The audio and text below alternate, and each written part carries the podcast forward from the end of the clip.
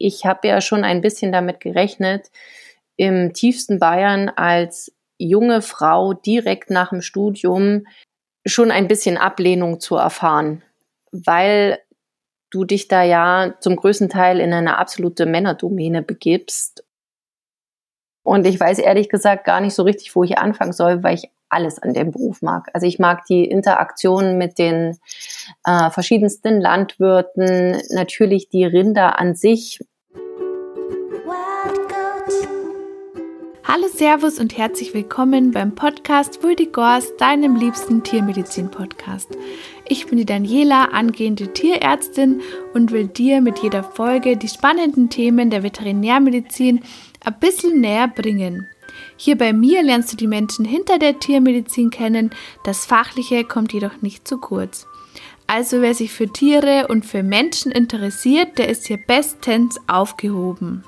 Ja, letzte Woche habe ich euch leider keine Folge beschert, weil ich war leider krank und ähm, deswegen habe ich leider die ähm, Aufnahme dann auch verschieben müssen. Ähm, ja, mittlerweile bin ich wieder gesund. Die Uni hat angefangen. Ähm, heute waren wir zum Beispiel auf der Wettfarm und haben Besamen geübt, was wirklich cool war. Aber wo ich halt auch wieder gemerkt habe, ähm, ja, dass man das sicher nicht lernt in zwei Tagen. Also da habe ich nur deutlichen Übungsbedarf.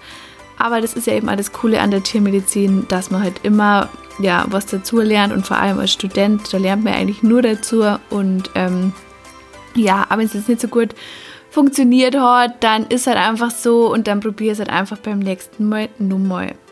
Ähm, ja, mein heutiger Gast ähm, passt auch ganz gut zu dem ganzen Thema, weil es ist nämlich die Tierärztin Eva Ehrenböck und Eva ist mit Leib und Seele Tierärztin für Rinder was sie auch auf ihrem Instagram-Account QDoktor super rüberbringt. Wir sprechen über ihre Liebe zum Beruf. Wir reden auch über die vermehrte Kritik in der Gesellschaft an der Nutztierhaltung und was sie dazu mornt. Aber wir sprechen auch über das sensible Thema Euthanasie und wie die Eva damit umgeht. Und vielleicht auch, wie sich halt eben ihr Umgang mit der Euthanasie ähm, ja im Laufe der Jahre und mit steigender Erfahrung eben auch geändert hat. Und wenn du es nur wissen willst, warum die Eva eigentlich keine Katzen haben kann, dann musst du bis zum Schluss der Folge dranbleiben. So, dann wünsche ich dir jetzt ganz viel Spaß beim Hören. Ja, hallo liebe Eva. Mega schön, dass du heute in meinem Podcast zu Gast bist. Magst du dir vielleicht auch mal ganz kurz vorstellen? Ja, ich freue mich auch. Vielen lieben Dank für die Einladung, Dani. Ähm, mein Name ist Eva. Ich bin seit 2014 Tierärztin und ähm, seit mittlerweile fast vier Jahren in der reinen Rinderpraxis im Bayerischen Wald tätig. Ja, ich mache öfters mal so Umfragen auf Instagram, um halt einfach so, ja, ähm, Feedback zu sammeln über neue potenzielle Podcast-Gäste. Und das habe ich da vorher auch schon gesagt, ähm, dass du da schon oft vorgeschlagen wurdest. Deswegen ist jetzt echt mehr Zeit geworden, dass ich die in meinen Podcast einlade. Und ähm, ich freue mich auch, dass wir heute mal wieder so eine richtig schöne Rinderfolge haben. Das ist ja eh schon lang her. Und äh, man kann, glaube ich, nicht so oft über die wundervollen Kühe sprechen, oder? Das siehst du wahrscheinlich genauso. Auf jeden Fall. Also ich muss ja ehrlich gestehen, es gibt ja nichts Schöneres als so eine richtig schöne Kuh. Ja, das stimmt. Was ist denn eigentlich deine Lieblingskuhrasse? Hast du Braun, da welche? Braun, Braunvieh. Ja. ja. ja. die sind echt cool. Ja, aber ich habe äh, einen Stall, die lieben genauso wie ich Braunvieh. Und irgendwie haben ausgerechnet die in dem Stall, die mögen mich nicht. Also gibt's das. Wenn es um ähm, Besamung, Trächtigkeitsuntersuchung oder irgendwelche Behandlung geht, ähm, werden die immer echt bösartig, wenn ich in ihrer Nähe bin. Ich wurde auch diverse Male schon äh, getreten oder versucht äh, oder habe schon mal ähm, ein 321, ein äh, Tritt abbekommen von denen. Aber wenn die Männer dort in den Stall kommen, ist überhaupt gar kein Problem. Also scheinbar sind die sehr frauenfeindlich, zumindest in diesem Stall. Das ist ja Wahnsinn, oder? Frauenfeindliche Braunviehkühe, glaube ich, später. Geil, das habe ich auch noch nie gehört. Das liebe ich schon wieder. Lustig. ja, aber hast du dann praktisch, ähm, also bist du mit, mit Kühen aufgewachsen? Also kommst du vom Land oder wie bist du so generell eigentlich auf die Rinderpraxis gekommen? Also ich bin ein richtiges Stadtkind und ich muss ehrlich gestehen, dass schon mein Traum war, so als kleines Mädchen Tierärztin zu werden, aber eher für Hunde und Katzen.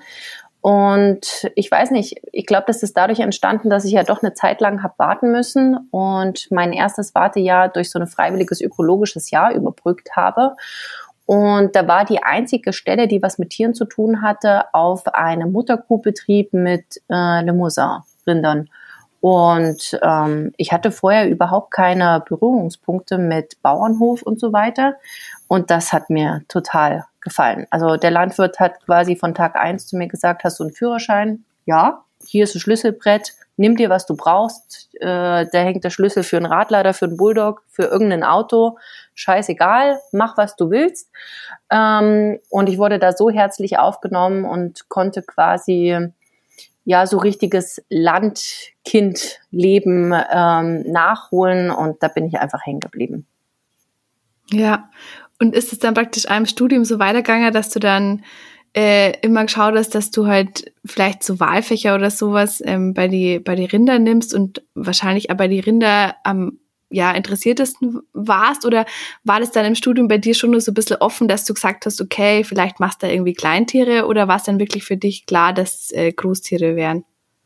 Also das war schon relativ offen, auch lange Zeit. Ich habe zum Beispiel auch ganz viele Wahlpflichtfächer im Reptilienbereich belegt, aber ich weiß nicht, irgendwie waren die Kühe mir doch am sympathischsten und auch das Ganze drumherum. Ich habe mich da einfach am sichersten und am wohlsten gefühlt.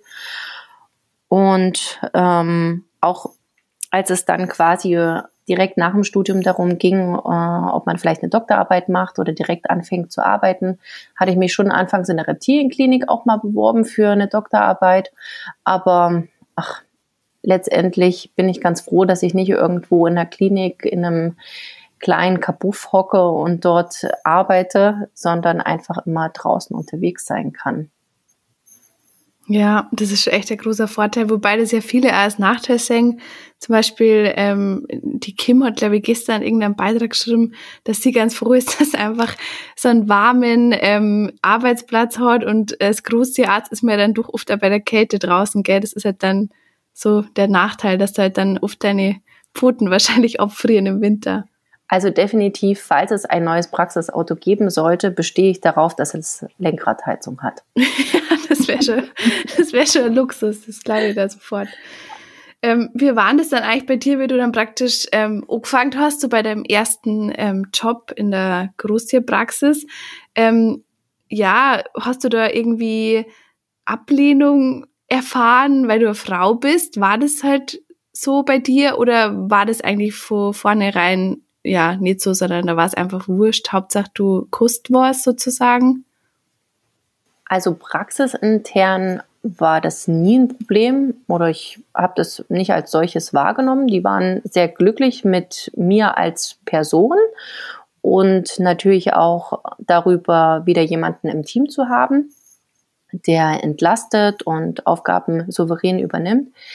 Aber ich musste ehrlich gestehen, ich habe ja schon ein bisschen damit gerechnet, im tiefsten Bayern als junge Frau direkt nach dem Studium schon ein bisschen Ablehnung zu erfahren, weil du dich da ja zum größten Teil in eine absolute Männerdomäne begibst und äh, das ganz oft so ganz alt eingesessene Herren sind, die sich auch denken, was will die denn jetzt von mir?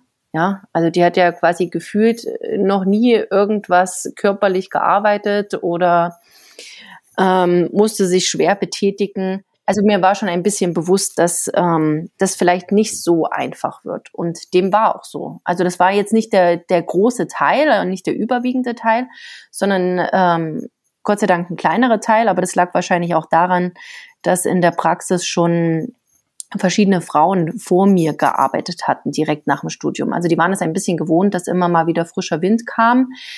Aber man musste sich schon ganz oft die Sporen hart verdienen.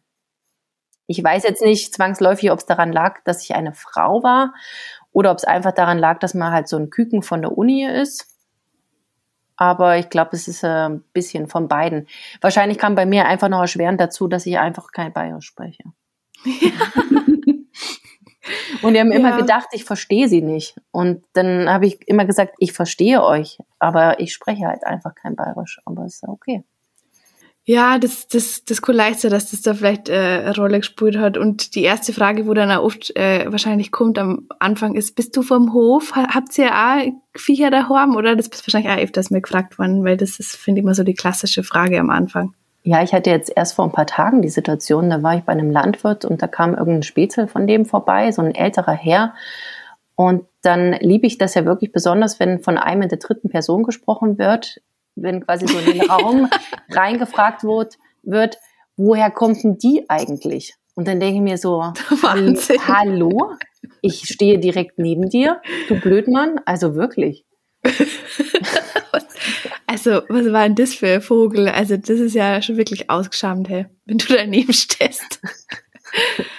Wahnsinn. Wahnsinn. Naja, aber das muss man einfach ignorieren. Oder, oder, nein, nicht, nicht ignorieren. Man kann einfach direkt sagen, hallo, ich stehe neben dir. Wenn du was wissen möchtest, frag mich direkt oder geh einfach. Geh einfach. geh mit Gott, aber geh. Ja, wirklich. Ja, aber ich glaube, da hast du es halt echt, also ich glaube, das kommt halt auch voll auf die Region an, wo man ist. Weil sowas jetzt eigentlich so schon gehört habe, ist eigentlich so, äh, so in der Mitte von Deutschland und so Norddeutschland, da ist eigentlich auch gar nicht mehr so mit dem Frauending irgendwie, oh, Frauen in der Großtiermedizin, das interessiert eigentlich keinen mehr. Aber das Gefühl so in Bayern, da ist man ja dann doch immer nur so ein bisschen konservativer in manchen Ecken, da ist das halt schon nur mehr eher so eine Sensation oder halt irgendwie erstmal befremdlich. Wobei, ich denke mal halt auch mittlerweile, Mei, da wird jeder Landwirt schon mal ein Tierärztin gesehen haben und äh, da braucht man sich dann auch nicht mehr so anstellen. Also, pff, wieso sollte man es nicht kennen als Frau? Und besser eine Frau, wie das gar keiner kommt, oder? Definitiv. Aber ich, ich kann es ja ganz oft, oder was heißt, ich kann es schon das ein oder andere Mal nachvollziehen. Weil wenn du so ein 120 Kilo, zwei Meter Typ vor dir stehen hast und der ruft halt an wegen Geburtshilfe. Und du kommst dann halt ähm, mit nicht mal 1,65 um die Ecke und sagst, ja, das kriegen wir jetzt schon raus. Und der denkt sich, wie soll die das schaffen? Also es gibt ja welche, die sprechen das aus. Dann gibt es welche, denen siehst du es einfach an. Oder welche versuchen es so ganz subtil zu verpacken. Ah, ich habe jetzt eigentlich gedacht, da kommt der Chef. Das sage ich, ha, ich sehe keinen, du. Und ähm, wenn man dann sich selber auch so ein bisschen die Aufregung einfach nimmt aus der Situation, weil so eine Geburtshilfe, ich weiß nicht, das lässt irgendwie nie nach, dass man da aufgeregt ist. Wenn man selber quasi weiß, worum es geht und ähm, sich äh, sammelt, dann ist alles gut und dann kann man auch die Bedenken den Landwirten ganz schnell nehmen und danach ist eh alles egal. Also wenn alles erledigt ist, dann ist wieder wurscht. Ja, aber ich finde, so Geburt ist irgendwie echt so wie sage ich jetzt das, also ein Angstthema irgendwie, finde ich, weil da musst du jetzt schnell reagieren und wenn du halt dann am Anfang bist, dann hast du ja auch noch nicht, also mei, dann hast du auch noch nicht so viel Erfahrung und äh, ich habe ich hab aber mittlerweile echt schon mitgekriegt, dass dieser günstig, dass der echt nicht schlecht sein soll, weil da, ähm, ja, ich glaube, damit geht's eigentlich relativ, also was heißt leicht, aber besser, wie wenn du das halt so mit der Hand dran musst. Oder wie machst du das dann immer? Also habt ihr auch den günstig oder, oder drahst du das mit der Hand? Also wir haben auch den günstig und ganz ehrlich, das ist die beste Erfindung der Welt. Also ja. ähm, ich hatte ganz oft am Anfang die Situation, dass ich es versucht habe, mit der Hand aufzudrehen, weil ich mir einfach dachte, das muss doch gehen. Und bin dann einfach kläglich gescheitert, ich gebe das ehrlich zu, und habe auch diverse Male einfach dann die Kollegen um Hilfe gebeten. Und der, mein Chef zum Beispiel, der kam das eine Mal, langt rein, rührt gefühlt zehn Sekunden da drin rum und sagt, so, jetzt haben wir's. Und dann denke ich mir so, ist das dein Ernst? Ich schwitze hier, ähm, weiß nicht mehr, ob ich äh, am liebsten einen Kaiserschnitt mache und er hat die ganze Sache in zehn Sekunden aufgedreht. Der ist aber quasi ein Kopf größer und hat ungefähr zweimal gefühlt so lange Arme wie ich, dass der das gleich aufdreht, das ist ja logisch. Deswegen, da braucht man eigentlich sich keine Gedanken mehr machen. Dank dieses tollen äh, Hilfsmittel. Also ich liebe den wirklich, muss ich ehrlich zugeben. Benutze den auch immer, auch wenn man es vielleicht per Hand einfach aufdrehen könnte. Ich benutze ihn aus Prinzip einfach schon, um jetzt auch nach der Schulter-OP ähm, ja, schulterschonend zu arbeiten. Ja, wenn wir gerade bei dem Thema Schulter sind, ich habe auch eine Frage gekriegt, fällt mir gerade nur ein, äh, wie es jetzt denn weitergeht mit deiner Schulter? Wie es denn geht mit deiner Schulter nach der OP und äh, ja, wie das jetzt so geht? Also mir geht's wieder sehr gut. Ich war ja schon vier Tage nach der OP komplett schmerzfrei. Da war ich ähm, sehr glücklich darüber, weil ich ja diverse Horrormärchen von diversen Landwirten gehört hatte. Und ähm, also es war genau die richtige Entscheidung und ich versuche mich halt selber immer wieder daran zu erinnern, dass das nicht selbstverständlich ist und dass die Möglichkeit besteht, dass das immer wieder passiert.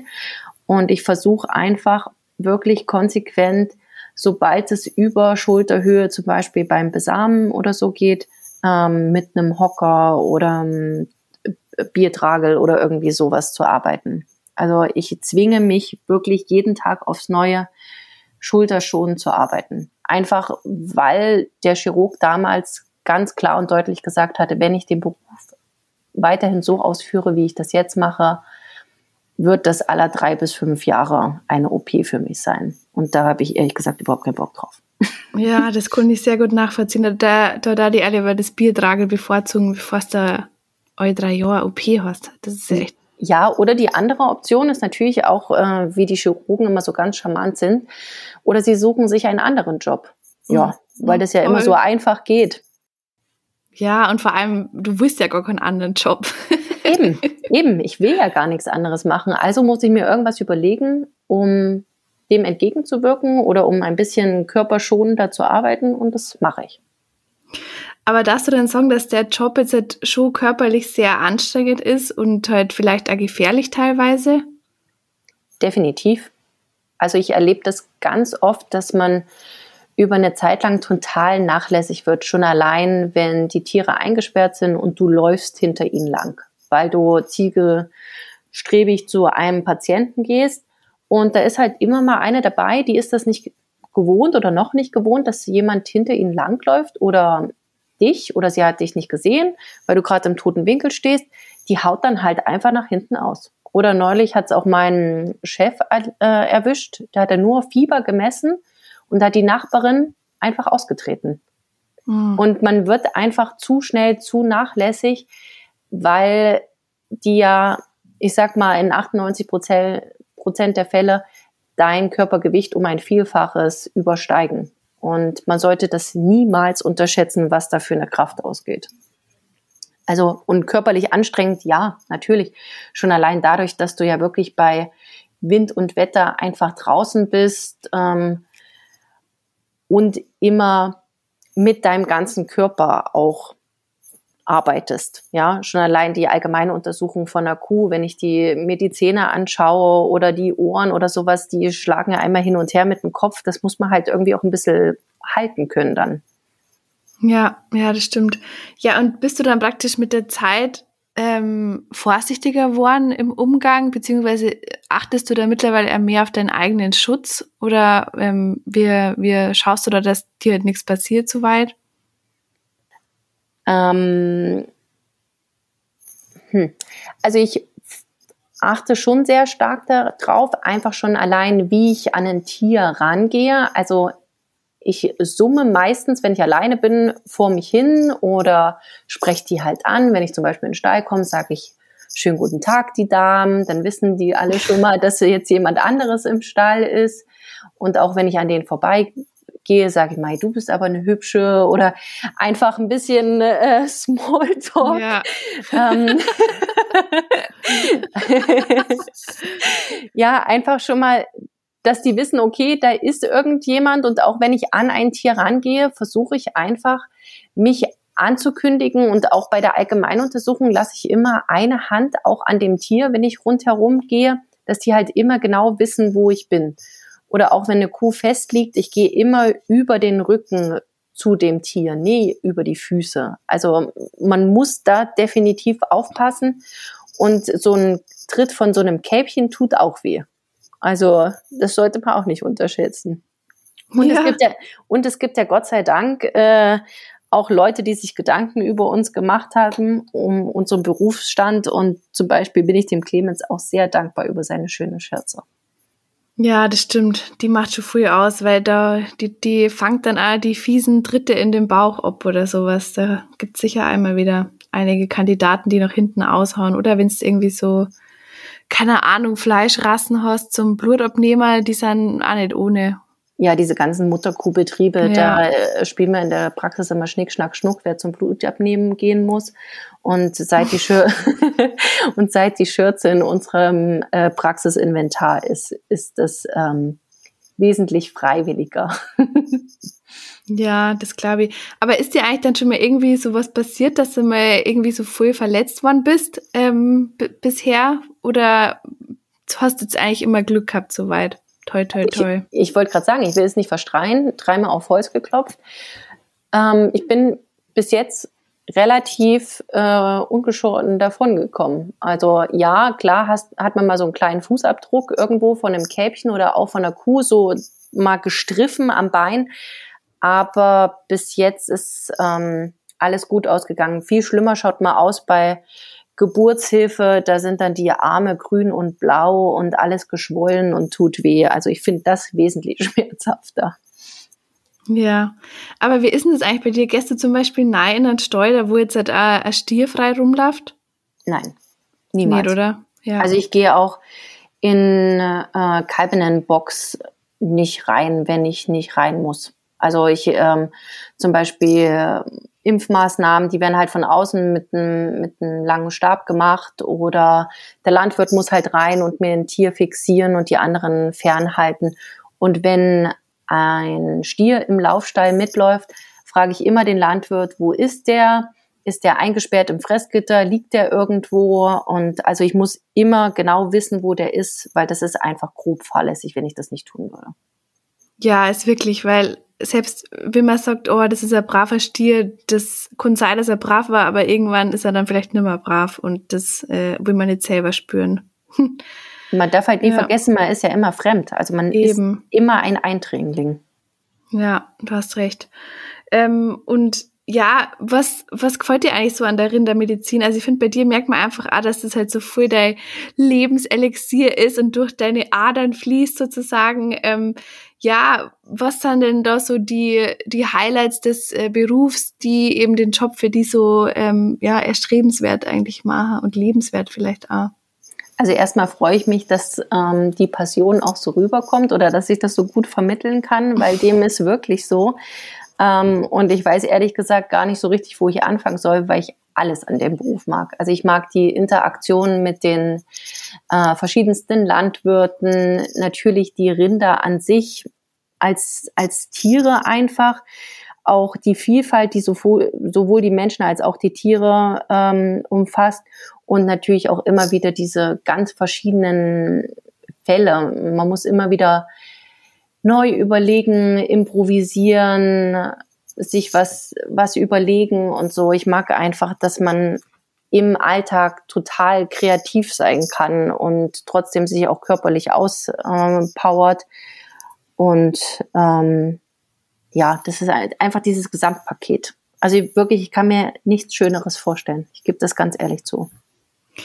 Ja, ich finde es echt schön, dass du das so sagst, weil ähm, irgendwie haben wir halt so das Gefühl, dass der, der halt der Beruf nicht mehr so attraktiv ist und man hört dann oft immer viel negative Sachen. Und deswegen finde ich es halt schön, dass du halt sozusagen, wie sagt man da, in die Bresche springst dafür und halt auch die positiven Seiten hervorhebst. Ähm, wenn man jetzt sagt, okay, bin mir jetzt irgendwie nicht ganz sicher, ich finde Rinder irgendwie ganz cool, aber ich mag auch ganz gerne die Kleintiere. Ähm, was findest du denn, dass man eigentlich so mitbringen sollte, ähm, um halt ja eine gute Rindertierärztin oder Rindertierarzt zu werden? Ähm, also ich glaube, grundsätzlich sollte man schon mal keine Angst vor Dreck haben. Also ich finde das ja immer wieder lustig, wenn ich irgendwas äh, poste, wo man zum Beispiel ohne Handschuhe irgendwas macht, weil das halt einfach viel praktischer ist oder man in dem Moment nicht drüber nachgedacht hat, unvorbereitet ist. Ähm, man greift einfach ganz oft auch beherzt in Scheiße. Man muss das einfach so sagen. Und ich glaube, wenn man sich da schon mal grundsätzlich davor ekelt, ist das schon mal völlig die falsche ähm, Richtung. Auch ähm, ja, jetzt hardcore geschminkt in den Stall ist, glaube ich, eine schlechte Idee, weil ich weiß nicht, wie oft ich mir über dem Waschbecken einfach mal schnell das Gesicht auswasche. Also man sollte vielleicht nicht so überpingelig sein. Ja. Und ansonsten, was sollte man mitbringen? Vielleicht einfach auch diesen Gedanken mit der wirtschaftlichen Komponente, also dass nicht immer alte, alles ähm, Friede, Freude, Eierkuchen ist, sondern dass es da halt auch ganz oft knallhart um Fakten geht und nicht nur um das Tier, um das einzelne Individuum, sondern ganz oft auch um den ganzen Bestand und was bedeutet das jetzt für den Betrieb und für den Betriebsmanager, für den Landwirt. Und ansonsten schade, glaube ich, generell in unserem Beruf eine große Portion Selbstbewusstsein nicht, weil sonst geht man, glaube ich, ziemlich schnell unter. Ja, ja, und das Ding ist halt einfach, am Anfang kommt man das Selbstbewusstsein ja nur nicht unbedingt, statt jetzt einfach mal so behaupten, das heißt fake it till you make it, oder? Oder wie hast du das gemacht? ähm, ich habe auch ganz oft geblufft, ich gebe es ehrlich zu. Ja. also wenn man, wenn man gut im Pokern ist, ist das vielleicht auch noch nicht, nicht verkehrt. Ja, das glaube ich sofort. Ja, du hast es ja gerade angesprochen. Ähm, ja, wie ist denn das denn eigentlich irgendwie damit umzugehen, dass du halt warst, Mai, du, du kanntest dem Tier jetzt schon nur Helfer, aber das rentiert sich halt wirtschaftlich nimmer.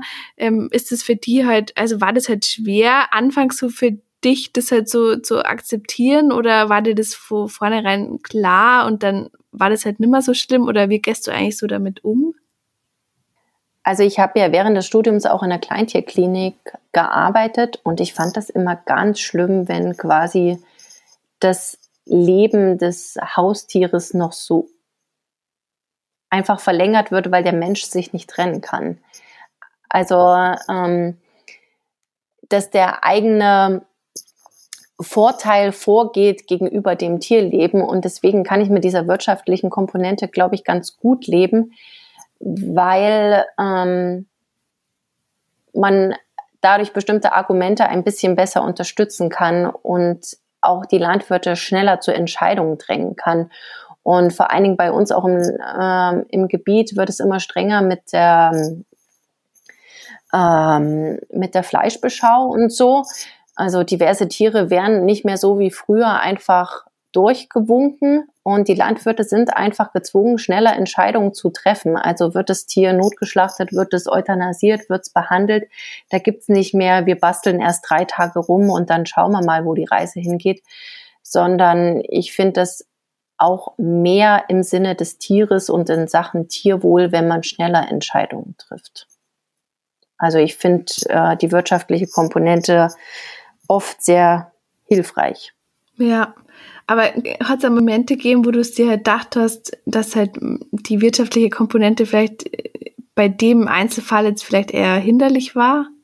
Ja, schon, oder? Ganz, ganz oft finde ich das auch einfach total frustrierend, dass wir bestimmte Diag Diagnostikmöglichkeiten gar nicht haben. Ich hätte super gern manchmal einfach ein Röntgengerät, wobei das jetzt wahrscheinlich nicht so das Problem wäre mit dem transportablen Röntgen, wie das auch in der äh, Pferdepraxis gehandhabt wird. Mhm.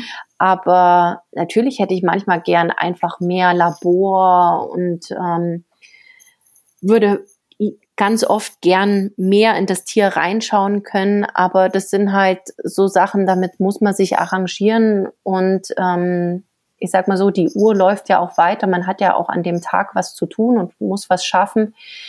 Ähm, man kann sich oft nicht unendlich lange an Situationen aufhalten und vielleicht ist das manchmal auch ganz förderlich. Ja. Ähm, es sagen ja immer früher, dass sie halt eher irgendwie die Kleintiermedizin ähm, spannender finden, ähm, weil man da halt mehr machen kann und das halt herausfordernder ist medizinisch. Ähm, findest du denn, dass die Rindermedizin ähm, ja für deinen Geschmack, sage ich mal, anspruchsvoll genug ist und abwechslungsreich genug? Oder wie siehst du das so? Also ich finde sie äußerst abwechslungsreich. Ich glaube, ähm, am, während des Studiums oder sowas hat man mal gesagt, na ja, wenn man so in die Rinderpraxis geht, da hat man zwei Hände voll Krankheiten und da, das ja, genau. macht man quasi den ganzen Tag über. Das ähm, erweckt vielleicht manchmal den Anschein, wenn man das dritte Durchfallkalb am Tag hat, aber ich glaube, in der Kleintierpraxis gibt es genauso oft Diagnose Durchfall. Ähm, wir sind halt einfach ja, vielleicht so ein bisschen die Rockstars vielleicht. weil, weil wir ja quasi Internistik, Chirurgie ähm, unter Feldbedingungen leben. Also ich ja. äh, habe bis jetzt keinen einzigen Tag gehabt, wo ich mich bewusst gelangweilt habe. Bist du eigentlich eher so ein Chirurgie-Mensch oder eher so innere? Also was gefällt dir eigentlich besser, so OPs oder ich schnippel ja. total gerne, das gebe ich ehrlich zu. Und ich musste auch so lachen, weil ich habe heute, ähm, heute früh mit meinem Chef telefoniert, der nachts bei einer Geburt war. Und dann sagt er nur so, ich weiß ganz genau, du hättest reingefasst und hättest gesagt, mach mal sofort einen Kaiserschnitt. Da bin ich mir hundertprozentig sicher. Und dann denke ich mir so, ja, ehe ich mich da quasi stundenlang quäle und am Ende Kuh und Kalb ähm, vielleicht draufgehen, weil das alles zu eng und zu ist und zu lange dauert, dann schneide ich es lieber raus. ich glaube, da gibt es auch so verschiedene Typen, gell? Weil so im letzten Praktikum, da ähm, hat Ornik gemeint, sie mag eigentlich diese Kaiserschnitte gar nicht so gern, weil das dauert immer so lang, bis man das dann wieder alles zugenäht hat und alles. Und ähm, sie mag eher Clown-OPs lieber. Also da hat jeder wahrscheinlich so seine, seine Fable, gell? Oder manche ja gar nicht gern operieren, das gibt's ja auch ich glaube, dass dieses hm, wenig Operieren vielleicht auch einfach ein bisschen dem geschuldet ist, zumindest ähm, hier in der Gegend, dass, dass viele Einzelkämpfer sind, also viele einzelne Praktiker, die nehmen sich halt einfach nicht die Zeit oder die haben nicht die Zeit dafür. Wobei ich mir ganz oft denke, wenn man jetzt ähm, oft genug diverse Eingriffe gemacht hat, dann geht das natürlich auch einfach schneller. Das ist ja mit allem so. Und ja. ich habe zum Beispiel auch eine Freundin, die macht Rind, aber nur Clown. Also reine Echt? Tierärztin für, für Clown. Und ähm, das ist auch nicht langweilig. Also ich habe schon diverse Male mit ihr zusammengearbeitet und ich finde es immer wieder total bereichernd, was für äh, Kniffs und Tricks die hat und finde das auch total interessant. Also ich bin da relativ offen und ich glaube, das ist einfach so ein bisschen praxisabhängig auch. Wie wird das einzeln gefördert? Was habe ich ähm, zeitlich auch zur Verfügung und natürlich auch an Inventar. Also haben die Chefs Lust, dir bestimmtes Instrumentarium einfach zu kaufen oder so. Also der Möglichkeiten gibt es viele. Ja, das stimmt. Ja, was ist denn dann eigentlich so der Lieblings-OP? Meine Lieblings-OP? Ah, ich glaube schon der Kaiserschnitt. Mhm. Der Kaiserschnitt. Und, ja, und absolute Hass-OP ist Schwanzamputation ich weiß nicht, ich habe da jedes Mal, ich habe da jedes Mal äh, äh, quasi Herzklopfen, bis ich quasi diesen Zwischengelenksspalt gefunden habe und das abschneiden kann. Ich weiß nicht. Es ist irgendwie so eine absolute Hassvorstellung, dass ich das nicht abkriege. Ich weiß nicht. Ich habe da irgendwie das ist so aber lustig, dass du das sagst. inneren Monk. Ich weiß auch nicht. Ja, weil, weil, also bisher hat immer jeder gemeint, dass das voll die Anfänger-OPs und äh, das kriegst gleich und das ist voll, voll einfach, aber das ist irgendwie lustig, dass das halt jeder irgendwie dann immer so seine Favorites hat und jeder halt irgendwie alles so ein bisschen anders sieht. Das finde ich eigentlich immer interessant irgendwie. Ich würde bloß sagen, dass ich das Entornen irgendwie, dass ich das nicht so gern mag, weil das stinkt immer so grauenhaft und irgendwie, weiß ich nicht, finde ich, gibt schönere Sachen. Also ich habe, ja, das stimmt, aber mir hat ganz am Anfang hier im Praxisgebiet ein Landwirt sein Enthorner übergeben, weil das ja ab sofort wir machen.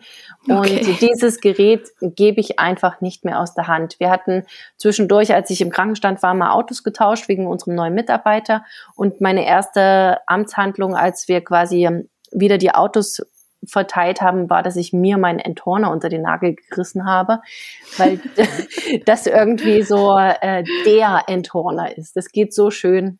Also es ist immer Luft nach oben und vielleicht liegt es auch ganz oft einfach am Inventar. Ja, das äh, redet man sich gern ein, glaube ich, vor allem als Anfänger. Also ich zumindest, dann sage ich einfach, ja, es, es liegt am Inventar. Ja, ich finde es so schwer, wenn du halt ähm, das halt enthornst und dann halt musst du ja diese Hornknospe oder wie das heißt, nur so rausschießen irgendwie. Und ich finde es viel schwer, dass man die dann so raushebelt. So. Ich glaube, der Fehler ist, ist ganz oft, dass man das mit Kraft macht, sondern du musst eigentlich mhm. ähm, einmal in alle vier Himmelsrichtungen das so reindrücken mit so einer ganz leichten Drehbewegung. Und wenn du das quasi an den vier verschiedenen Punkten einmal gemacht hast, dann ploppt es dir eigentlich direkt entgegen. Okay, gut, das muss ich beim nächsten Mal mal probieren, weil ich finde das, ich meine, irgendwann geht's dann schon, aber das dauert halt ewig und dann denke ich mir, also das gibt's ja nicht, dass, es, dass ich mir ja, das, das geht super, aber das geht super nein, schnell. am Ende ist, ja, am Ende ist wahrscheinlich alles Übungssache, so wie, so wie immer im Leben. Ich ja, glaube, ähm, vielleicht, wenn du es auch ja. einfach drei, vier Mal alleine gemacht hast, ohne dass, dass dich jemand beobachtet hat, gehen manche Dinge auch einfacher als vorher. Gell, das macht echt immer total viel aus, wenn mhm. da irgendwer zuschaut. Ich weiß auch nicht warum. Stellt man sich oft viel Blätter an, wie, wie man es einfach allein machen hat. Definitiv. ja, da haben wir vorher schon drüber geredet, dass ähm, das Besamen am Anfang, ähm, dass es ja auch nochmal so eine Herausforderung wird. Da bin ich auch schon gespannt, wie das dann funktioniert, wenn man dann bei der ersten Besamung so alleine steht und dann steht man da und steht und denkt sich so, oh, wo bin ich? Und der Landwirt daneben schaut auf die Uhr und denkt sich, ja, äh, Mädel, jetzt halt machen wir hier, müsst jetzt schon langsam auf dem Acker, dann ist es, glaube ich, auch ein bisschen Pressure is on, sage ich da bloß. Ja, das mit diesem ja. Besamen, das ist ein absolutes Vertrauensding. Also ich kriege das jetzt auch immer wieder bei Betrieben mit. Wenn man eine Zeit lang dort ist, dann wissen die ja, dass das funktioniert. Sie haben es ja dann quasi schwarz ja. auf weiß, indem das dann ein Kälbchen rauskommt. Aber die Skepsis am Anfang ist riesig. Und das ist nicht gerade förderlich, wenn man selber noch total unsicher ist. Ähm, aber es gibt ja Gott sei Dank zumindest bei unserer Besamungsstation so eine Auswertung jeden Monat. Und dann hat man schwarz auf weiß, wie gut man ist und ob man quasi, ob das immer zum Erfolg führt, was man macht. Und das nimmt dann schon ganz viel Druck, wenn man dann einfach sagen kann, du bildest dir das ein, dass das bei mir nicht funktioniert, nur bei den anderen, weil hier schwarz auf weiß, so und so ist meine Quote. Also da kann man auch ein bisschen entgegenwirken oder die Unsicherheit auf der Seite des Landwirtes nehmen, weil die sehen ja nicht, was du da machst. Das ist ja quasi, die denken ja, du hast ja nur deinen Arm da drin und rührst da drin rum, sondern ja. die, die wissen ja gar nicht, was du machst. Ja, ja, das stimmt. Ja, hast du eigentlich dann Besamungskurs oder irgendwas gemacht oder ähm, wie hast du das gelernt, das Besamen? Ähm, mein Chef hat während des Studiums schon als Besamungstechniker gearbeitet und als ich bei ihm dann in der Praxis Anfang 19 angefangen habe, hatte ich ja quasi schon praktische Erfahrung in der Rinderpraxis, aber überhaupt nicht mit Besamen. Mhm. Und das war absolutes Neuland am Anfang für mich. Und das hat wirklich zwei bis drei Monate, ja, doch gedauert, bis das funktioniert hat. Und das Lustige war, dass ich quasi äh, paar Tage vorher gedacht habe, oh Gott, du bist so ein Idiot, das lernst du niemals. Das funktioniert niemals. Wie sollst du das jemals können? Und dann war Wochenende und am Montag hat es einfach funktioniert. Ich weiß nicht, das war dann irgendwie von jetzt auf gleich und ähm, natürlich gab es immer mal wieder Situationen am Anfang, wo das dann vielleicht nicht funktioniert hat. Aber ähm, ganz ehrlich, man bricht sich auch keinen Zacken aus der Krone, wenn man einfach sagt, das hat jetzt nicht funktioniert, der Chef ist nachher nochmal in der Nähe, der kommt nochmal vorbei. Also zumindest war das bei uns in der Praxis nie ein Thema. Oder ich habe auch ganz oft gesagt, da bin ich jetzt nicht reingekommen oder nur zur Hälfte oder irgendwas. Also ich lebe grundsätzlich nach dem Motto, Ehrlichkeit siegt. Und äh, das habe ich schon immer so gehandhabt. Und ähm, ich gebe das, habe das am Anfang ganz oft zugegeben, dass ich das nicht geschafft habe oder so. Ja, ja, ich glaube, das ist ein guter Tipp von dir, dass man dann einfach da ehrlich ist und dann nicht irgendwie dann irgendeinen Scheiß erzählt und dann am Ende stellt man dann ja irgendwie ablädt da, wenn es dann nicht funktioniert und man sagt, ja, ja, war alles gut und dann ist da wie echt schlauer, wenn man halt dann einfach das sagt, weil dann ist man natürlich auch glaubhafter und ja, vielleicht dann, dann, dann kriegt man halt mehr Vertrauen wahrscheinlich auf Dauer, oder? Wenn man dann halt einfach ehrlich ist, schätze ich mal. Ja, ähm, wir ja. pflegen ja ein sehr freundschaftliches äh, Verhältnis oder sehr gute Verhältnisse mit unseren Landwirten. Und ich will, dass der ehrlich zu mir ist, also muss ich auch ehrlich zu ihm sein. Also das sollte schon auf Gegenseitigkeit beruhen. Voll. Ähm, ja, jetzt kommen wir mal zum ein bisschen ernsteren Thema und zwar ähm, ja, also das, das äh, Thema ähm, Euthanasie, ich meine, das ist ja ja wahrscheinlich am Anfang nicht so leicht, wenn man halt generell so Spritzen in der Hand hat und weiß, man kann halt damit ähm, das Tier jetzt halt, halt eben erlösen. Ähm, wie war das denn für die, wie du das erste Mal ähm, ein Tier ähm, eingeschläfert hast? Oh, ich muss ehrlich gestehen, an das erste Mal kann ich mich jetzt so bewusst nicht dran erinnern. Ähm, grundsätzlich kann ich nur dazu sagen, dass ich das als absolutes Privileg äh, sehe, dass wir die Option haben, ein Leben nehmen zu dürfen ähm, und das auch sehr äh, bewusst jedes Mal mache. Also das ist nicht so, dass ich mir denke, ach, schnell hier blaue Spritze und dann ist die Sache erledigt, sondern ähm, ich bringe jedem einzelnen Tier, was ich erlöse, immer, also auch grundsätzlich Respekt entgegen. Ähm, streich nochmal übers Rübchen, ob das jetzt was bringt oder nicht, sei vielleicht dahingestellt und manche belächeln das vielleicht auch. Aber ähm, ich, das, das Schwere finde ich eigentlich, also ich finde, dass es mit der Zeit schwerer wird. Also ich glaube, dass ich das am Anfang einfach ähm, als Behandlung oder als Handlung besser abstempeln konnte. Und jetzt mit, wenn man halt so älter wird, dann denkt man halt ja auch mehr übers Leben nach und so. Und ähm, mhm.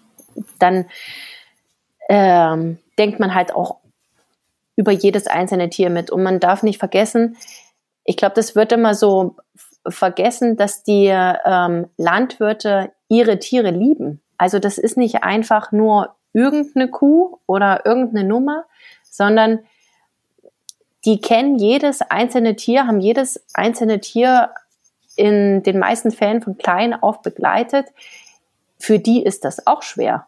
Also das ist nicht einfach nur so, ja, ist wieder irgendeine Kuh tot oder so, sondern die stehen auch neben dir und sind traurig oder äh, hilflos. Also das ist nicht einfach nur, ach, wir töten jetzt mal irgendwas. Ja.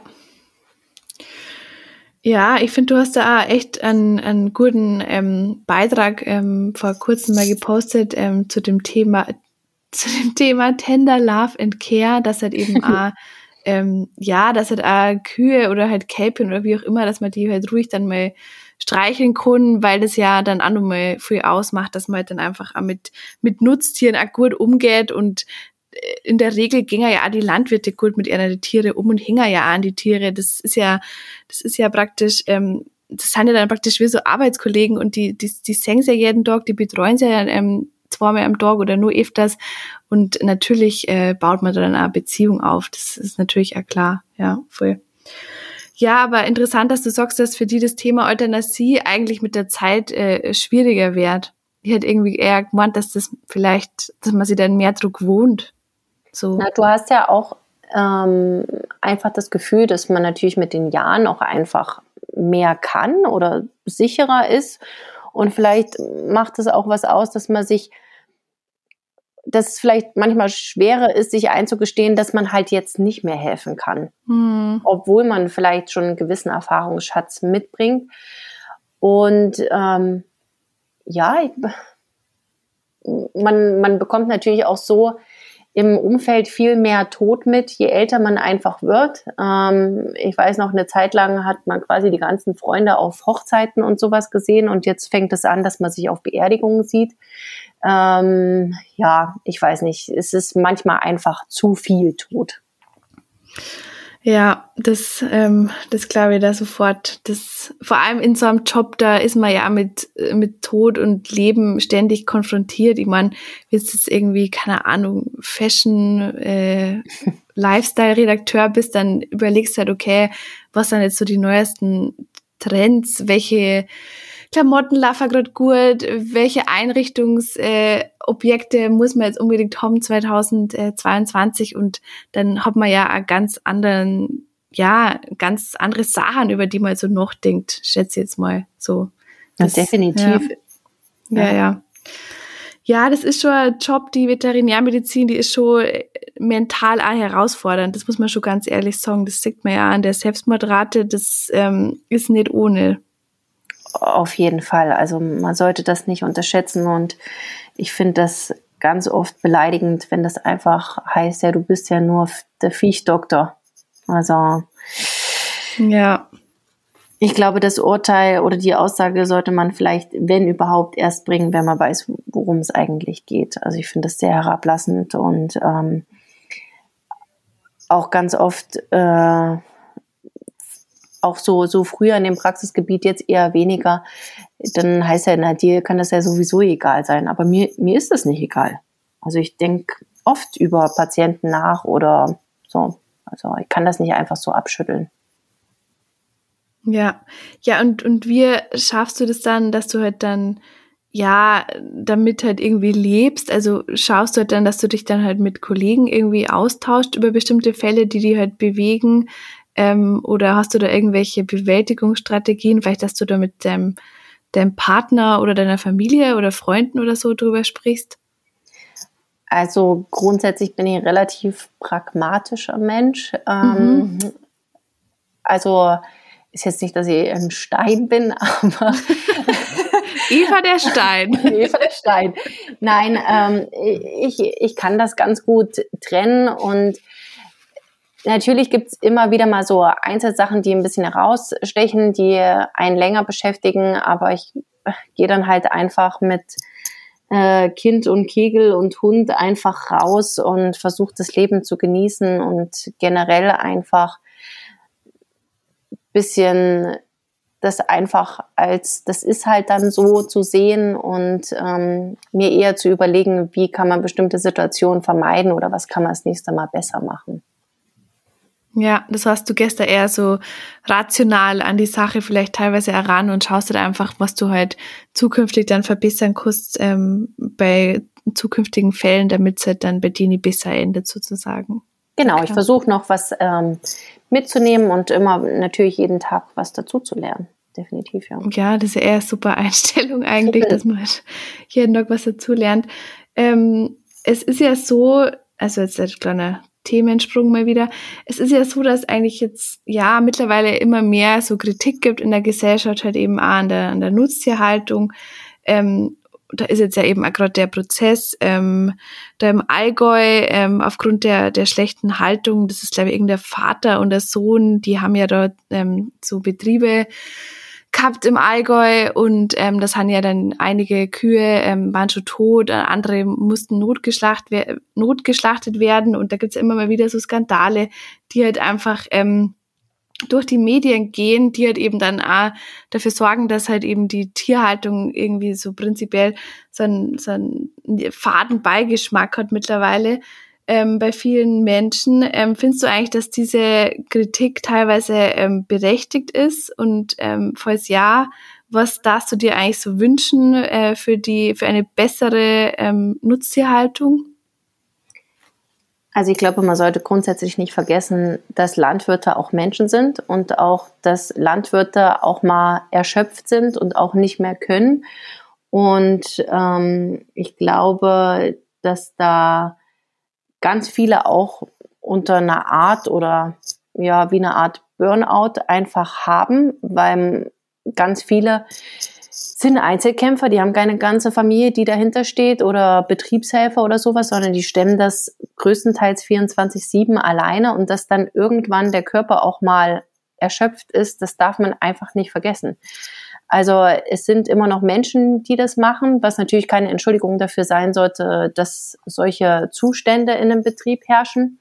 Wobei ich mir dann immer denke, kommt da kein Besamer vorbei, kommt da kein Tierarzt vorbei, kommt da kein Abdecker, irgend, der Postbote, irgendjemand, irgendjemand muss das doch vorher schon mal aufgefallen sein. Und also ich finde bei diesen ganzen Kritikern auch in Sachen Massentierhaltung und Nutztiere das immer ein bisschen schwierig, weil das ganz oft Leute sind, die waren in ihrem gesamten Leben noch nicht ein einziges Mal in einem Stall. Die wissen gar nicht, wie es da drin aussieht. Und Gott sei Dank wandelt sich auch dieses Bild von die arme Kuh guckt ihr ganzes Leben in einem finsteren Kämmerlein nur auf die Wand zu Kühen, die quasi in einem Kaltstall sich bewegen können und im allerbesten Falle noch Weidegang haben. Also das Bild wandelt sich auch einfach und ich wünsche einfach den Leuten, die da Kritik äußern, erstmal sich wirklich mit dem Thema auseinanderzusetzen, wirklich mal in den Stall reinzugucken, wobei das inzwischen schon ein bisschen schwierig wird, weil die Landwirte, die ja von außen gar niemanden mehr reinlassen, weil sie immer Angst haben, so ein Backfire zu bekommen, statt Verständnis oder jemand, der mal nachfragt. Und für die Tiere wünsche ich mir einfach natürlich nicht das Leben. Ich gucke immer auf eine Wand und alles ist duster und ich kenne kein Tageslicht. Also ähm, ich muss ganz ehrlich zugeben, dass ich mich über diesen Wandel auch ein bisschen freue, dass die ganze Anbindehaltung jetzt dann mal vorbei ist. Ja, Irgendwann. das stimmt. Irgendwann mal. ja, ja, also ich weiß auch ich finde das Thema halt einfach prinzipiell schwierig, weil ich finde halt schon, dass wir halt teilweise vielleicht zu viel verlangen vor, der Kuh, also zu viel, dass sie zu viel leisten muss für das, was eigentlich kann. Also ich meine, ich finde auch, dass teilweise die Schwarzbunten sind eigentlich schon Qualzuchten auch. Also was die da Milch produzieren, das ist eigentlich schon Wahnsinn. Und äh, ich finde einfach, dass halt wir vielleicht zu stark auf Leistung einfach gezüchtet haben und ähm, das einfach alles zu viel ist mittlerweile. Definitiv. Also man sieht das ja quasi live im Stall. Du hast ähm, die schon das Fleckvieh, was zwischen 40 und 50 Litern gibt, aber guckst dann quasi mal eine Etage tiefer unter das Euter und denkst dir, um Gottes Willen, was hat die Kuh eigentlich für Füße? Mhm. Es wurde mhm. quasi jahrelang einfach nur auf ähm, Leistung, Leistung, Leistung gezüchtet, aber das Fundament völlig vernachlässigt. Ich wünsche mir einfach, wie du das schon gesagt hast, dass man vielleicht mit der Leistung ein bisschen zurückgeht, eher gute Gesundheit, gute Tiergesundheit und die ganze Sache vielleicht auch einfach ein bisschen langlebiger betrachtet und nicht äh, so ein schneller, also so eine Inflation einfach auch im Stall hat. Ja, ich glaube, dass das wirtschaftlich auch viel mehr Sinn macht, wenn die Tiere einfach länger im Stall sind. Also das ist einfach auch viel besser und nachhaltiger und ähm, fürs Tier natürlich auch schöner, wenn es halt ein längeres Leben hat und ähm, ja, in du musst in uns, unserer Branche anders verkaufen. Die Kuh verdient quasi für den Landwirt ein bisschen mehr Geld, wenn sie genau. im Stall ist. so sie hat ist nicht es. nur gekostet, sie hat auch ihre Schulden abbezahlt. Eben. so, so ist es und von dem her, ähm, ja, ich bin einfach gespannt, ob sie da wirklich irgendwas tut dann auch so in der Zucht, ob es da halt irgendwie, ähm, vielleicht weißt du das, gibt es da irgendwie so Trends, dass man dann irgendwie jetzt mittlerweile halt mehr äh, auf andere Sachen schaut wie auf die Leistung? Auf jeden Fall, weil zum Beispiel auch bei uns in der Gegend können die Landwirte die, äh, zum Beispiel die Schwarzbunten gar nicht füttern. Also das schaffen wir mhm. von, der, von der Fütterung her gar nicht, die quasi gesund zu halten mit der Leistung. Also da wird schon viel mehr Wert darauf gelegt, wie ähm, das Fundament von einer Kuh ist oder so. Ah ja. Ja, das sind dann eigentlich echt erfreuliche Nachrichten, dass man da halt auch drauf schaut. Ähm, wir sind eigentlich so prinzipiell die ähm, Arbeitsbedingungen jetzt halt, ähm, so in der Großtiermedizin, weil ähm, man hört ja eigentlich immer, dass halt das halt schwierig ist äh, zu vereinbaren ähm, mit der Familie und dass halt da vielleicht die Kleintierpraxis ähm, besser geeignet ist. Ähm, ja, wie, wie ähm, machst du das denn so bei dir oder ja, wie ist das so deine Erfahrung zu dem Thema? Also ich glaube, dass da grundsätzlich kein Unterschied ist, ob ich jetzt in der Kleintierpraxis äh, bis abends arbeiten muss oder halt in der Großtierpraxis.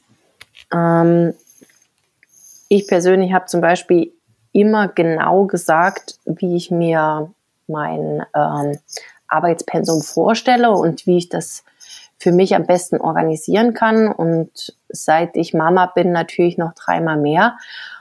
Und ich muss aber ehrlich auch sagen, ähm, ohne so ein kleines funktionierendes Dorf hinter einem würde mein Berufsalltag mit Sicherheit nicht so funktionieren, wie er funktioniert. Also wenn jetzt der Junior krank ist und ich habe aber Wochenenddienst, ja, dann springt halt mein Mann ein. Also der wäre ja sowieso da in der Kinderbetreuung, aber der bleibt halt dann auch mal einen Tag länger zu Hause, wenn dann mein Chef ähm, zum Beispiel im Urlaub ist oder sowas, wenn halt einfach keine Option, also es eigentlich nicht sein kann, dass ich nicht da bin.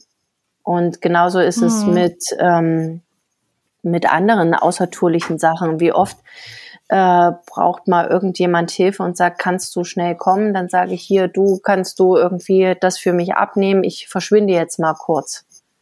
Ähm, das muss natürlich äh, die Partnerschaft auch ertragen können. ja, das heißt, ähm, ohne Netzwerk ist es halt einfach schwierig wahrscheinlich. Ja, ganz ehrlich, man will das doch auch nicht, dass man immer alles alleine schaffen muss. Also ich finde das sehr angenehm, wenn man generell Aufgaben auch verteilen kann und jeder trotzdem das machen kann, was er möchte und manchmal auch einfach muss. Also das ist ja auf der anderen Seite genauso. Ja. Wenn man, wenn man sich gegenseitig einfach ein bisschen mehr unterstützen würde, wäre es, glaube ich, ganz oft viel einfacher. Und es müsste nicht jeder immer auf Biegen und Brechen alles alleine schaffen wollen müssen.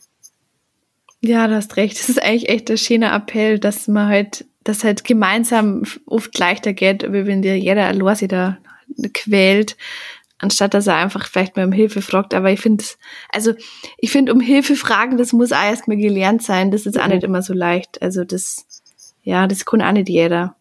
Das stimmt. Und ähm, ich, ich finde, man kriegt das ja dann so äh, im Mutti-Alltag dann auch mit, dass dann so ganz viele Mamas einfach immer denken, sie sind alleine mit bestimmten Sachen und wenn dann halt einer mal anfängt, ehrlich zu sein, äh, dann fällt es drum, ringsherum wie so ein Kartenhaus zusammen und alle sagen, ja, stimmt, das ist bei mir ja, genauso. Ich, genau, ich habe mich nur nicht getraut, das zu sagen. Dann denke ich mir so, wie blöd sind wir denn eigentlich alle? Schön äh, die rosa-rote Welt für alle darstellen, aber selber dahinter äh, nicht mehr wissen, wann man mal das letzte Mal die Haare gewaschen hat. Also das ist doch...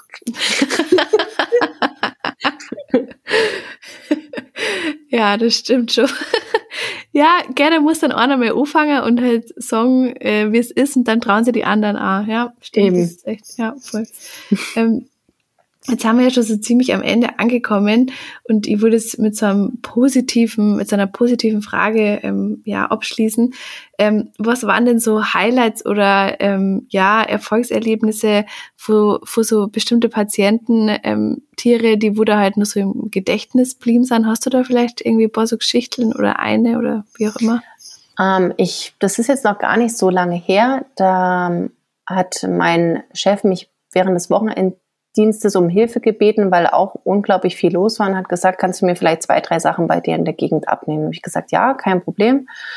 Ähm, und da war unter anderem auch ein Kalb dabei, äh, was quasi kurz nach der Geburt durch die Mutter verletzt wurde. Also da ist die Mama oder irgendjemand anderes draufgestiegen und es hatte ein gebrochenes Bein. Leider an einer sehr ungünstigen Stelle. Also das war relativ ähm, schultergelenksnah und eigentlich ist das so eine Stelle, wo man dann sagt, ähm, tut mir leid, also so mit einem Gips ist das jetzt äh, schwierig zu behandeln, weil ich ja äh, oberhalb und unterhalb der Fraktur immer ein Gelenk brauche zum Eingipsen, um genügend Stabilität einfach auch aufzubauen, weil die natürlich in den fünf, sechs Wochen, wo der Gips dran ist, auch einfach unglaublich an Masse zunehmen. Mhm. Und ähm, ja, ich weiß nicht, das ähm, ist auch eine meiner Lieblingslandwirtinnen und wir haben uns dann so angeguckt und das Kalb stand quasi mit drei Beinen und dem anderen so wackelnd da und hatte einen unbandigen Lebenswillen und hatte äh, schon dreimal gesoffen und ist gleich aufgesprungen und so. Und dann habe ich gesagt, ich kann, ich kann das jetzt nicht einschläfern, ich kann einfach nicht. Ja, was machen wir? Und dann haben wir es ähm, äh, sediert und haben es hingelegt und dann, als es dann quasi so geschlafen hat, dann habe ich es mir nochmal ganz in Ruhe angeguckt. Dann habe ich mir gedacht, scheiße, wie machst du das, wie machst du das? Und dann lag da in der Ecke äh, so ein weißer Plastikgartenstuhl.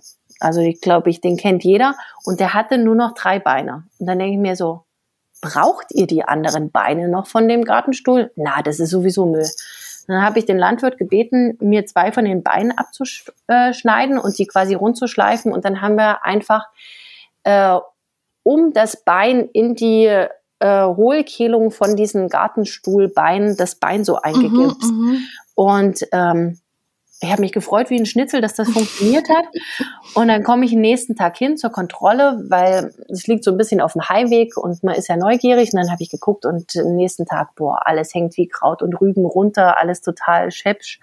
Und dann denke ich mir, scheiße, hat doch nicht funktioniert. Aber auch wieder das Kalb springt und säuft und so, sage ich, jetzt machen wir es nochmal. Und dann haben wir es nochmal schlafen gelegt den zweiten Tag und haben es nochmal ein bisschen anders, fester gemacht.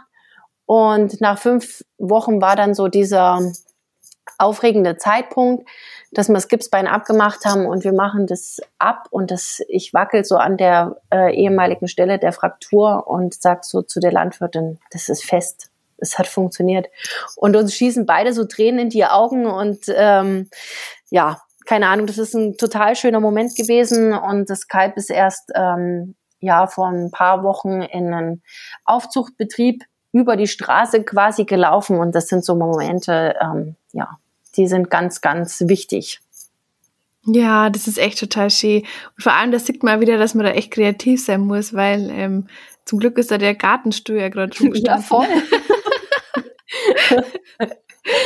Das war bis eine, so eine Fügung irgendwie, also Wahnsinn. Ja, da musst du erst mit draufkommen. Also ja, da merkt man einfach wieder, dass man in der Rindermedizin, da musst du halt einfach einmal ein bisschen kreativ sein, gell? Da hast du halt nicht deine vorgefertigten ähm, Gipsdinger, sondern da musst du dann einfach mal, da musst du dann einfach mal Gartenstuhl herhalten. Ja, wir haben auch schon Regenrinnen enteignet und sowas. Also es, fun es, es funktioniert ziemlich viel. Ja. Man muss nur gut polstern. Ja, Wahnsinn. ähm, ja, jetzt haben wir ja schon bei den kurzen ähm, persönlichen Fragen am Schluss und ich dachte gleich anfangen mit der ersten Frage. Ähm, was ist dein liebstes Feierabendgetränk? Also mein liebstes Feierabendgetränk, ich glaube, das muss ich ein bisschen differenzieren, weil mein liebstes Feierabendgetränk direkt im Feierabend ist wirklich so beim letzten Landwirt irgendwas Kräftezehrendes noch das eiskalte Bier im ja. Stall und noch so ein Ratsch dazu. Also das ist unschlagbar, wenn man so körperlich eigentlich fertig ist und alle glücklich oder es ist halt für alle Feierabend dann so ein eiskaltes Bier, das ist super. Aber so privat, auch so, so ein Aperol Spritz oder irgend so ein Mädchengetränk kann ich auch nicht Nein sagen. so Aperol geht wirklich immer, das muss man schon sagen. Vor allem Aperol ist halt gut, weil der halt nicht so süß ist, sondern so ein bisschen bitter und das finde ich irgendwie mhm. ganz geil. Ja, cool. Ähm, Schleichwerbung. Du, ja, Hashtag Werbung. magst du eigentlich lieber Hunde oder Katzen? Uh, schwere Frage. Mhm, ich finde auch. Das, das kann ich nicht klar beantworten, weil erst heulig, äh, erst heute äh, habe ich quasi auf einem Betrieb den äh, einen Hund zu Boden geknuddelt und im nächsten Betrieb äh, mit den Katzenkindern gespielt. Also na, das, da kann ich mir nicht entscheiden, tut mir leid. Macht nichts. Aber du, du selber hast einen Hund oder einen Katzen hast du aber nicht. Ich habe einen Hund, äh, der ist mir quasi vom Studium geblieben, so als mhm. Hundesitter. Ähm, und ich hätte total gerne Katze, aber ich habe auch schon mal einen Findling daheim gehabt, aber mein Mann ist hochgradig allergisch auf Katzen. Der ist innerhalb ah. von einer äh, Stunde ging es dem ziemlich schlecht und ähm, oh und ich habe ja einen Jagdhund zu Hause. Also der wollte die fressen und mein Mann ist fast erstickt, also ist Katze. ist leider keine ja. Option. Ich hätte gern eine, aber ja, wenn ich allein bin, dann vielleicht. Ja. ja, mein Freund, der hat leider auch Katzenhaarallergie, das ist richtig, richtig nervig. Sobald da echt eine Katz im Raum ist, also draußen geht's, aber im Raum, da fängt er zum Niersen an. Das ist ein Wahnsinn. Da geht's auch nicht oder hier, Hatschi, Hatschi. Also ich finde das echt, das ist echt schlimm, wenn man so eine Katzenhaarallergie hat. Also da tut mir wirklich leid. Also es ist echt, das ist schon eine Beeinträchtigung, wenn es nie eine Katze haben, du wirklich. Also ja, da entsteht ja auch so eine, so eine falsche Ablehnung. Die braucht's ja gar nicht. Ja, das stimmt. Wobei der Ferdi, der mag eigentlich Katzen echt total gern, aber ähm, er ist halt leider allergisch. Also da müssen wir mal schauen, wie wir das machen, weil ich will eigentlich schon Katzen haben, aber aber gibt es irgendwie äh, die Impfung für die Katze? War ja, da nicht da irgend sowas im ja, Gespräch? Man spritzt die Katze und die ist dann quasi nicht mehr allergen? Ja, ich habe da einmal ähm, irgendwas drüber gelesen, aber ich habe das dann nicht mehr weiter verfolgt. Also ich weiß jetzt ehrlich gesagt gar nicht, was da jetzt so der, der Stand dazu ist. Aber irgendwas weiß ich da auch, dass da irgend, irgendeine Impfung gibt, aber keine Ahnung. Also sobald die Spritze rauskommt, müssen wir sofort ausprobieren. ja, genau. ähm, was ist denn so, also hast du ein Lebensmotto und falls ja, ähm, wie ist das? Ah ja, so ganz kitschig, wirklich ähm, enjoy the way of life. Also, weil, keine Ahnung, ich glaube, so mit der Zeit habe ich mir halt einfach angeeignet, dass man bestimmte Situationen einfach akzeptieren muss. Und es bringt manchmal nichts, darüber nachzudenken, weil ich kann es oft eh nicht ändern. Also versuche ich es lieber anzunehmen, zu akzeptieren und irgendwie was drum herum zu bauen oder im allerbesten Fall natürlich ganz positiv gesehen ähm, daraus was zu lernen. Oder es wird schon für irgendwas gut gehen sein. Ja, und manche Sachen muss man halt einfach teilweise vielleicht so akzeptieren, wie es gerade sind, wenn wir es nicht ändern können, weil ähm, wir haben uns jetzt einmal auch gewohnt, ähm, eine Freundin und ich, ähm, so in der Prüfungsphase, dann sagen wir immer, it is what it is, weil du kannst es nicht ändern, es ist einfach gerade scheiße, aber da musst du halt einfach dann durchballern und dann, ähm, ja, ist auch wieder vorbei und dann kommen auch wieder schöne Zeiten und ähm, ja, das ist, glaube ich, vielleicht eine ganz gute Einstellung so. Ja, weil ich habe ja als wir hierher gezogen sind in den Bayerischen Wald, hatte ich ja erst woanders angefangen zu arbeiten und das hat ja leider überhaupt nicht funktioniert und ich war echt, boah, ich war am Boden zerstört, muss ich ehrlich zugeben. Mhm. Und ähm, aber diese das Ende von diesem Beschäftigungsverhältnis hat halt einfach das möglich gemacht, dass ich jetzt in dem Job bin, wo ich jetzt bin oder in der Arbeitsstelle. Und so im Nachhinein betrachtet, es hätte ja eigentlich gar nicht besser sein können. Schon, ja. ja. Ja, schau her, jetzt bist du da und hast dein, ähm, deinen Traumjob und alles. Also da, anscheinend war es davor für irgendwas gut. Eben. Also versuche ja. ich das äh, auch auf andere Dinge im Leben zu übertragen und naja, ich glaube, so ein bisschen Positivität schafft, äh, schadet eh nicht. Ja, das stimmt.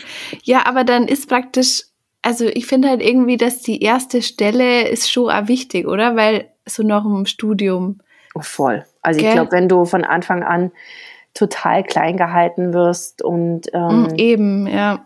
Wie, wie, wie sollst du da Selbstvertrauen also dir aneignen? Das geht ja gar nicht. Wenn immer jemand sagt, du kannst das nicht oder du kriegst immer diese Blödi-Aufgaben, wie soll man da jemals selbstbewusst irgendwo anders hingehen? Und ich glaube, das deswegen auch ganz viele einfach aufhören und natürlich bei den meisten Frauen einfach dann dieser Break ist mit vielleicht Kinder kriegen. Mhm. Und dann hat mhm. man diese kurze äh, Ruhephase und denkt wahrscheinlich noch dreimal mehr über sein Leben nach.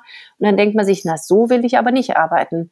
Und das ist ja schade, wenn man vielleicht nicht am Anfang einen Arbeitgeber gehabt hat, der einen immer unterstützt hat und gesagt hat, hey, hier, was möchtest du machen, was möchtest du lernen, wie kann ich dir helfen, wie kann ich dich unterstützen, dann kommt man doch viel lieber wieder zurück. Ja, das ist wirklich so. Ja, und ich finde halt auch, dass so Teamführung, das ist halt auch sowas, was nicht jeder so gut kann und man muss auch halt selbst wenn man ein guter Tierarzt ist, heißt ja nur lange, dass man ein guter Chef ist. Und da muss man dann schauen, dass man da irgendwo eine Stelle findet, da wo es halt auch menschlich passt, weil sonst kann man das echt alles vermiesen. Das ist schon echt, ja. Ja, so möchte ja keiner sein Leben lang arbeiten. Also Na. nur weil man dann quasi was vielleicht mit der Tierart, die man haben möchte oder mit dem Job, den man haben möchte, zusammenarbeitet, aber sich jeden Tag denkt, na hoffentlich sehe ich keinen von den Pappnasen in der Früh, das ist auch irgendwie ja, Mist. Pfui. Voll. Ja, und aktuell gibt's ja so viele Stellen, da findet man dann schon was Nice, wenn es einem jetzt gerade in seiner aktuellen Stelle nicht gefällt. Ja, also ich glaube, man kann jetzt schon mit einem ganzen A4-Blatt an Forderungen irgendwo antanzen und ich würde mal fast behaupten, dass in 80 Prozent der Fälle jemand vor einem sitzt und sagt, ja, ja, ist schon okay, machen wir. Hauptsache, du kommst zu mir. ja, voll. Die Zeiten haben sich da echt geändert, muss man schon echt sagen, ja. Ja, gut, dann ähm, ja, danke dir, Eva, für deine Zeit und ähm, das coole Gespräch. Das war auf jeden Fall echt total spannend, ähm, da einfach so in deinen Arbeitsalltag reinzuschauen. Und ähm, ja, danke dir. Ich danke dir. Es hat äh, total viel Spaß gemacht und ich bin froh, dass mein erster Podcast mit dir war. das hört man doch gern. so, das war's dann auch schon wieder mit dem Interview. Ich hoffe mal, es hat dir gefallen und du bist vielleicht für die Großtierpraxis inspiriert worden. Ich darf mich natürlich sehr freuen über Bewertung auf Spotify oder Apple Podcast, wenn dir die Folge gefallen hat. Und ähm, wenn es magst, kannst du gerne einen Kommentar da lassen. Ähm, ansonsten kannst du ja gerne auf meinem Blog vorbeischauen oder auf meinem Instagram und sämtliche Infos zu Evas Instagram-Account findest du in den Show Notes. Ja, das war's dann mal wieder für die Woche. Für mich geht's dann morgen nur auf den DVG-Kongress, da bin ich auch schon gespannt. Und ähm, ja, ich wünsche dir eine schöne, erfolgreiche Woche. Bleib gesund und munter und wir hören uns. Also mach's gut. Für die.